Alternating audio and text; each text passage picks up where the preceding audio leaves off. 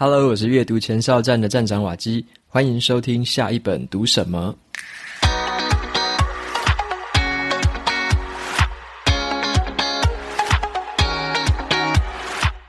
今天我要跟大家分享的这本书，它的书名叫做《哈佛商业评论最有影响力的三十篇文章》。这本书的内容，我觉得特别适合在企业啊，在公司里面。担任主管或者说担任这个团队领导者的人来阅读，但是啊，我也大力推荐这本书给所有的还没有当上主管的工作者来阅读，因为我自己一开始接触《哈佛商业评论》的时候，我也是工程师的身份，还没有当主管。可是呢，《哈佛商业评论》的内容对我产生了很大的帮助。在今天的节目里面，我会跟大家分享一下我跟《哈佛商业评论》过去的一些故事。然后呢，也再介绍一下，诶，这本书是什么样的一个类型？然后呢，找一个例子跟大家分享。那么今天的这本书有 Kobo 的电子书七折折扣码，出版社也有赞助两本的抽奖证书，所以呢，相关的这个资讯都放在节目资讯栏，有兴趣的朋友可以前往参考看看。那么本集节目是由博客来独家赞助播出，伯克莱的年度盛事图书周年庆的第二波活动已经正式开始了。他说：“寻找吧，活跃的点子，在夏日蠢蠢欲动。从一本书开始，推动这片文字的海洋快速流动。阅读的本能，让我们在这个夏天游刃有余。这一次的活动内容啊，有八家出版社的超级折扣优惠，还有前一百大的这个畅销书的分类策展，让我们可以期待一些新作品的诞生。然后呢，还有一些新想法的冲击，新的契机就在书页当中。”让书籍走进我们的生活。另外啊，这一次还有博客来的独家商品专区，里面有很多的独家套书跟赠品，还有独家的书衣跟一些这个限量版的作者亲签书。上半年度的各类型阅读趋势全部都包含在里面了。那对了，八月六号之前呢、啊，还有一个夏日寻宝趣的一个活动，每一天都会抽出一百元的折价券，千万不要错过喽。有兴趣的朋友，欢迎前往节目的资讯栏参考看看这次博客来的优惠活动喽。接下来就回到今天的分享，我先跟大家分享一下我跟这个哈佛商业评论的一些故事哦。五年前呢，我那时候还在台积电担任工程师的时候，那时候还不是主管，我是一个团队领导者，就是叫 team leader，就单纯是带着另外八个工程师在执行一些比较小型的专案。好，那那时候我对于管理跟领导是非常的陌生的，就是一个菜鸟，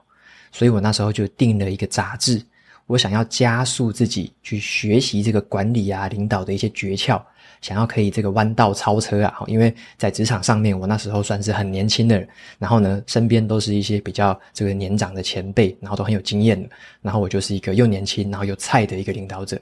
所以呢，这个杂志就是《哈佛商业评论》，那这个杂志也帮我在职涯上面带来了一些转机。那在五年前的时候啊，我其实还不喜欢读书，就是我不喜欢看很厚的一本书，然后我也看不下去，所以我唯一想到的就是，好，那我就订比较薄的这种杂志。然后呢，为什么会那时候想要订这个《哈佛商业评论》？是因为公司的内部虽然说对有潜力的工程师会提供一些教育训练，可能一些提前的一些主管训练，可是我就很心急。那个时候我以工作为主，然后呢就想要加速自己的这个成长曲线。尤其啊，我在开始带这个小团队之后，就面临到一些额外的压力，觉得自己有能力上面的不足啊，然后一些领导的经验跟一些方法我都很不熟悉，所以我就想要求助这个市面上最有权威的这种商业管理的一个杂志，那就是《哈佛商业评论》这个杂志。那我当时是找了蛮多的资源呐，但是后来觉得说，《哈佛商业评论》的这个文章，它的属性啊，它的风格，我觉得最适合我。所以我就铁了心肠，我那时候就直接花钱订了两年份的这个《哈佛商业评论》，而且啊，我就抱着一种就是你一定要付钱，你才会想要认真学嘛，所以我就用这个心态，然后就把它订下去了，就这样开始每个月就会收到一本新的杂志。可是我那时候就还没有做读书笔记的习惯，那时候也不知道怎么做。然后也不知道说怎么阅读最有效率，所以我就是在看的时候就把它看看看看过去这样子。那我在读完一本的时候，我就会那时候还好，我有一个习惯是这样，我会挑那一本杂志里面挑特别一个，就是我觉得可以用在职场上面的策略来试试看。我会把书里面的一些范例的句子，例如他会跟你说，可能一个老板在什么情况的时候要说什么话，那我就会把这一句话抄下来，抄在这个笔记纸上面，然后呢就留起来，当日后可能某一个会议的时候就可以用上。所以我就用一个很简单的方式，就是一本杂志，我就可以采取一个行动，大概就这样的一个数量而已。所以就每个月我就有一个新的这个方法，一个新的行动，或者说一些新的范例句子可以用。那像我那时候啊，一开始接触到这种一些术语，像是敏捷式专案，或者是仆人式领导，有一些很特别的术语啊，就是从哈佛商业评论里面第一次看到的。那我就试着把这一些很新鲜的概念，把它放到工作上面去做实验。那那时候我觉得蛮好玩的，因为这个杂志会寄到我们公司，会寄到我的办公桌上，然后呢，有一些团队成员就会看到，诶，我在翻这本杂志。然后我现在想起来啊，我就觉得，诶，他们那时候脸上的表情就很像是这个心里面可能会有一个 OS 啦，就说，诶，瓦基啊，你接下来又要用什么新招式来对付我们呢？好，就是大概有这种感觉。那虽然说我每一本杂志其实都没有把它读完啦，我就大概都读个两三层而已，我就可能挑里面的几篇我有兴趣的看，然后呢，把它里面的一些这个想要用的地方把它摘录下来，然后就试着在以后开会啊，或者说在跟团队指派任务的时候去用用看。可是，就随着这个时间的过去哦，一本一本的这样看，我觉得就有一点点那种潜移默化的一种熏陶的感觉。就是偶尔在阅读这个《哈佛商业评论》的时候啊，我觉得它就有点像在我的心里面埋下了一个小幼苗。好，这个小幼苗就是像这样子，就是我可以从全世界很顶尖的这一些管理学家身上直接学到管理跟领导的技巧，而且我不用受限于公司的文化。或者说受限于公司给我的教育资源，我还能够看到比身旁的同事他们更宽广的一些视野，然后呢，采取一些更新颖的做法。所以啊，我后来就是用这个方法在带领我的团队。那后来升任主管之后，也是持续这样，反正就一直做实验，把工作当成是一个这个各种管理方法的实验场所。好，那以前我带过的这个有一个下属，他曾经对我说过一句话，他就告诉我说。你是我看过最不像台积电主管的主管。好，那我觉得这句话现在想起来，它有一点像是一点点的肯定啊，或者说一个很另类的肯定，就是我自己做出了自己带领团队的一个文化，然后呢，就是在各种的实验之下一直去调整这样子。好，那我当时也觉得蛮好玩的。然后呢，这个也是哈佛商业评论它给我的一些些这个灵感，然后呢，给我一些额外的方法让我去尝试。那今天跟大家介绍的这本书，它的全名就叫做《哈佛商业评论最有影响力的三十篇文章》。那这个名字就顾名思义嘛，它就是把过去这一百多年来，哈佛商业评论它已经有这个一百多年的历史了。那它过去最受欢迎的三十篇经典文章，全部都收录在这本书里面。那我先跟大家介绍一下。为什么他收录这三十篇？为什么挑这些经典的收藏？那为什么这些经典的收藏起来之后很值得一看？这是因为啊，像我们在职场上面哦，常常看到一些可能是在一些网络的文章啊，或者说你会在一些可能职场文章、一些什么小技巧、小诀窍，你会看到一些术语。好，这些术语就像是我刚刚说的什么敏捷式管理啊，或者说像什么破坏式创新、什么蓝海策略。什么团队的心理安全感，你会看到一些诶一些术语，它有时候是蛮新的，或者说大家讲久了就变成一个诶大家都知道的东西。那我就渐渐的发现说，我们听到这么多的这种管理呀、领导的术语，很多都是出自于这个哈佛商业评论。这些学者、这些作者或这一些企业家，他们呢会在哈佛商业评论上面去发表文章。而且这些人是已经很有权威性了，他已经很有声望，然后在这个上面发表这个文章，甚至是获得了更多的关注之后，他们再把这个文章的内容再做进一步的延伸跟扩编成一整本的书，那大家之后就会看到，诶，一整本的书就是专门在谈破坏式创新，专门在谈蓝海策略。就是这样子，所以这一些经典的术语出处，或者说一些经典的概念，很多时候都是来自于这个《哈佛商业评论》，你就可以读得到。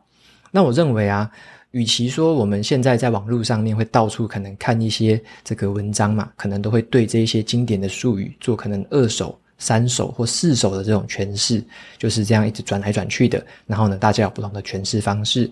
那最好的方式呢，我觉得你可以直接找到这篇文章的源头，或者说这个术语从哪边来的，你就直接去看。那这一次这本书里面收藏的这三十篇文章，它就是三十个这种有点像是跨时代的，或者说一个举世闻名，然后而且是可以传流传非常久的这种概念。那这些文章呢，就是在讲这一些三十个很经典的概念。那这个文章你其实收藏在这本书里面，你就把这本书好好的看过一次，或者你也可以看很多次啦。那在看的过程呢，你就会知道说，哦，原来这些文章原始的这个作者他是这样子说的，他用这些方式去举例，他的看法是这样子，就是第一手的这个资讯。那像我在读这本书的时候啊，里面有很多的文章我都没有读过。我曾经读过的里面，我发现只有两篇吧，我只有两篇是以前看过的，其他的二十八篇我都没有读过。所以我在读的过程中，我就觉得很惊讶，然后就有点震撼，就是在读的过程就会在心里面一直哇的那种赞叹，然后就会想说哇，如果能够早一点读到该有多好。好，所以说这本书的内容我觉得是非常的经典，而且它的品质是非常高的。那接下来呢，我就挑选其中的一篇文章跟大家分享。因为今天的节目我也不可能讲完什么三十篇六百多页的内容，所以我挑其中一篇跟大家分享一下什么是这个经典的概念。那这篇文章的作者是现代管理学之父彼得·杜拉克，他曾经写过一篇文章叫做《自我管理》，他把这个自我管理的这个概念后来扩展到了全世界的这个职场工作者，尤其是这个知识型的工作者。在以前的年代啊，就是在彼得·杜拉克开始推广这种概念。以前的年代，很多的在企业里面工作的员工，比较倾向把自己当成是公司的这个运作机器底下的一个螺丝钉，就是这个公司的运作这么大，我只是里面的一个小螺丝钉而已。很少会去主动思考，该怎么样用一个，如果你是一个企业经营者的话，你怎么用一个企业经营者的角度来管理自己？白话文就是说，如果你把自己想成是一间公司，你会怎么样经营这间公司？你会怎么样管理这间公司？好，那彼得·杜拉克就给了我们一些建议。他说，像第一个，就是你要找出自己的长处，找出自己的长处。像在职场上面，只有当一个人他发挥自己的长处的时候，他才会有优秀的表现，就跟一家公司一样。他要发挥出他在市场上面的优势，才能够取得一些先机。那彼得·杜拉克他就说，要发现自己长处的唯一方法，就是进行回馈分析。什么是回馈分析呢？就是每一次啊，当你要做出一个决策或是行动的时候，你就记录下来你那个预期会发生的状况，你就把你猜想的、把你预测的这个情况先写下来。等到九到十二个月之后啊。你再把实际发生的结果把它记录下来，然后拿来跟你以前预测的那个东西来做对比，然后真的去看说你的预测跟实际的结果到底有什么样的不同。如果说，诶，你发现你的预测或者说你做出来的决策都很正确，那这个方面这个领域的这个决策就是你的长处。如果你发现你每次在这个领域在做出决策、在做行动的时候，结果总是不如你的预料。你可能每次可能做十次决定会有九次是失败的，那这个东西就不是你的长处。所以呢，他透过这个方式，实际的记录下来你预期发生的跟实际发生的结果，就可以用真正的真实世界的反应来看到说哪些东西是你的长处，那哪些东西是你的短处。OK，因为有些人会在脑袋里面去催眠自己说：“诶，我好像很会做什么样的决策，我好像这个地方很厉害，我好像这个领域很强，就是一个我好像或者是我自以为的这种感觉。”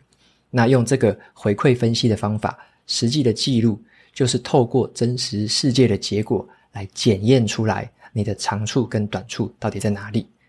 那再来第二个，他有提到的是，我们要了解自己到底是怎么学习的，了解自己是怎么学习的。为什么呢？因为每一个人最适合的学习方式其实是不一样的。像是有些人啊，他可能很擅长阅读文字，他可能喜欢看书、看杂志，用看文字的方式来学习。但是有一些人呢，他们是很喜欢跟人家沟通的，很喜欢跟人家对谈的。他们喜欢透过这个人际之间的这个交谈，透过在沟通啊、讲话的时候，从别人的身上直接学习。那也有些人呢，他是前面两个可能都不太行，他可能是每一次都要写笔记啊，要写作，一定要把它写出来、画下来，一定都要把它做出来，他才会学到的。那也有这样的人，所以每一个人的适合的学习方式都是不太一样的。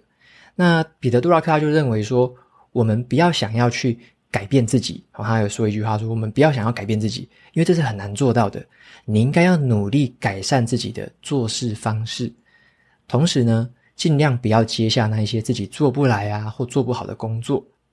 那么这个观点呢，其实就跟上面的一个重点是有呼应到的。前面一个我们讲到说要找到自己的长处，那这个重点讲的是要了解自己是怎么样学习的。所以这两件事情你真的都把它看清楚，你了解自己之后呢，你就会知道说自己怎么学最有效率，自己怎么做事情是最好的，在哪个领域真的是你有优势的地方。所以这边的关键就是，如果你明明知道自己是一条鱼，哦，你就不要强迫自己一定要爬树。所以就是要了解自己的这个优势跟劣势在哪里，然后呢，去朝你的优势尽量的去发挥。那再来另外一个重点是，彼得·杜拉克他有讲过，我们要遵循自己的价值观。OK，这个价值观是什么意思呢？他分享说自己的一个经验，他在年轻的时候啊，在伦敦是做这个投资银行业的。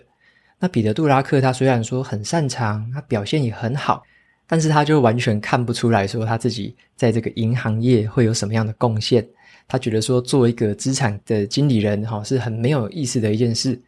他后来才慢慢的体会到了，人才是他最看重的事情。那他就想到说，他老的时候啊，他不想要当一个什么最有钱的人，他觉得那样人生还是没有什么意义可言，所以他后来就选择辞职。然后投入了一个，就是他认为人是一个最主要的核心的一个领域。他后来就变成了管理跟一些教育领域方面的一个专家。他认为呢，一个人如果想要在组织里面有所发挥，他的价值观必须与这个组织的价值观是契合的。两者并不需要完全相同啦，但是必须要相当的接近，而且是可以并存的。否则呢，个人不但会有这个挫折感。而且也无法做出真正的贡献。他认为这个价值观是我们最终的一个检验标准，所以我们要思考的是：如果你是一家公司，你的价值观是什么？那你跟你现在任职的公司价值观是很契合的吗？还是说是完全背道而驰呢？这个就是我们自己也要去思考的问题。那最后呢，他也有提到一个说，我们要怎么样产生贡献？像是我们在一家公司工作嘛，我们要对一个组织产生贡献的话，我们有时候会想说，哇，我可能要一个远大的雄心抱负啊，要一个很大的梦想。那彼得·杜拉克说，不用哦，你先不用想到这么远啦，而是呢，你在短期之内呢，你能够产生什么正正面的影响，你能够带来什么改变，就已经很棒了。他是这样说的哦，我们呢，不太可能去预测太久以后的事情，那这样子做呢，通常也不会有什么收获。如果你把期限把它定在这个十八个月内，让计划可以保持很清晰、很明确，你就只要在这个之后的十八个月内，选定某一个领域去深耕，然后呢，去想想看你要怎么样执行，可以达到一个改变现状的成果。所以他认为要产生贡献，基本上是先规划一个像比较短期的，可能是十八个月这样的一个计划，然后呢，对这个组织带来一些很正面的一些直接的改变。那在文章里面，他也举了一些很实际的例子，所以这个就是我们可以产生贡献的一个方式。那最后，这个彼得·杜拉克他在文章的最后有提到一句话，我觉得很有意思。他是这样说的：“自我管理对个人有一些前所未有的崭新要求。”尤其是对知识工作者，要做到自我管理，每一个知识工作者的这个思考跟行为呢，就必须像一个企业的执行长。所以白话文就是，我们要把自己当成是一家公司来经营、来管理。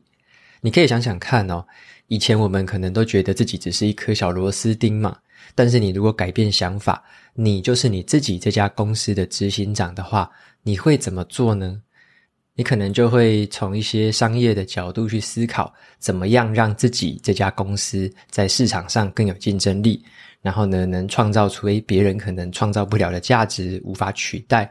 然后你可能也会想要发展一些新的能力，或者说在你原本的专业领域怎么样的继续深耕，你就会用一个比较全面的角度去思考，说自己该怎么样经营自己这个人。那长远一点来讲，就是怎么样经营你自己的人生。OK，所以这篇文章呢，就是彼得·杜拉克他在一九九九年的时候就已经写下来的文章。那你会发现，放到现在还是一样是适用的。那就算到了现在啊，可能很多的人还没有这样的观念，就是觉得工作就是一个小螺丝钉，把工作做好就好了，眼前的事情可以完成就好了。那如果你用另外一个观点来看，你本身就是一个公司的话，你会怎么经营？有这样子心态的人，有这样子想要去从这个方向去走，或者说你想要去尝试这样子思考方式对待自己的方式的话，那你可能会做出来的动作，你可能会采取的策略，你可能会学习的东西，就会跟别人有很大很大的不同。好，那这篇文章就在介绍这件事情，那也有说了历史上有很多很多非常成功的这个伟大的人物。他们就是用类似这样子自我管理的方式，在规划自己的人生啊，然后采取每一步的行动。好，那今天的这一本书呢，就是收录了这种文章，它有收录了三十篇。所以呢，你如果说想要看一些可以经得起时间考验的一些这个智慧，或者说在商管领域的一些经典，那这每一篇文章，我认为都可以算得上是经典。无论你是这个管理的人才啊，或者说你是主管，喜欢读商管书的读者。还是说你刚开始想要接触这个商管领域的人，我觉得这本书就蛮值得收藏的。那我自己是买电子版本的，因为这本书的纸本真的很厚，大概有六百多页吧，所以我后来我就决定我要看这个电子版的，收藏起来就比较没有负担啦。就是你以后想要看哪一篇，就可以很快速的就切到那一篇去看。那我觉得诶，值得收藏，我以后也会重复看，所以我就决定我就买电子版本的这样子。好，那这一本的话，我觉得它一本书里面带给我们的启发是非常多的，就是可能市面上很多衍生的著作啦，但是这一本是真的是经典中的经典，它就把这些经典再集合起来了。好，所以如果你对这个方面有兴趣的话，那我觉得这一本是可以入手收藏的一本书。好，那最后呢，再补充一个资讯，就是《哈佛商业评论》的中文版的执行长杨玛丽，这个玛丽姐，好，她之前有专访过瓦基，在这个《哈佛商业评论》的 Podcast 频道。那在这个专访当中啊，这个玛丽姐她就问我了其他三篇文章的一些内容，我们就聊了像是成功人士与众不同的九个做法，还有蓝海策略，以及为什么你至少要有两份职业。我们在节目里面就聊了这三篇文章的内容，然后我也跟玛丽姐说，我以前就是这个哈佛商业评论的忠实订户，然后我在职场上面有受过这个杂志什么样的帮忙，然后为什么会读它，然后怎么读的，怎么用的，我就在节目里面跟她分享。那有些听众朋友可能已经听过这一集专访了，好，但是还没有听过的朋友，如果你有兴趣的话，可以到节目资讯栏，我把那一集的连接放在这个资讯栏。那今天的说书就告一个段落了，最后就来分享一下这个 Apple Podcast 上面的五星评论。今天留言的听众，他是来自香港的听众，他的名字叫做 Kate Wow，他留言的内容是很好的导读，谢谢瓦基，听了你的 Podcast 已经有大半年了，觉得很有意思，可是都是默默的听哦，没有写下这个回复，真不好意思。那今天介绍的这个反脆弱，真的让我很惊喜，因为自己读了很久都还没有读完，然后就括号哭。他说瓦基的导读让我重拾信心，要把它读完。OK，谢谢 Kate Cow 的留言，然后呢也很开心听到你的这个回复，还有就是对于这个反脆弱这一集的肯定。这一集的话，我是录得特别浅呐，就是我特别把反脆弱把它换成是一个很浅、很容易入门的一个观念，那让大家听了之后对这个东西有兴趣，然后进一步的再想去了解更深、更多这样子。所以这一集的节目规划，我是把它从特别浅的一个角度去切入。那也很开心听到这个香港的听众留言，就是无论你在世界上哪一个国家留言哦，我从后台都可以看得到这个留言的资讯，所以也会把你的这个留言念出来。所以呢，如果你是在其他国外的这个朋友，也欢迎你们的留言，那我也都会看到在上面跟大家回复跟交流。OK，那今天的节目到这边就进入了尾声。如果你喜欢今天的内容，欢迎订阅下一本读什么，然后在 Apple Podcast 上面留下五星评论，推荐给其他的听众。你也可以用行动支持我，一次性的或是每个月的赞助九十九元，帮助这个频道持续运作。如果你对这个频道有任何的想法，或者想问我的问题，都可以在节目资讯栏里面的传送门连接找到留言给我的方式。我每周呢也会在阅读前哨站的部落格分享读书心得。喜欢看文字版本的朋友，记得去订阅我的免费电子报。好的，下一本读什么？我们下次见喽，拜拜。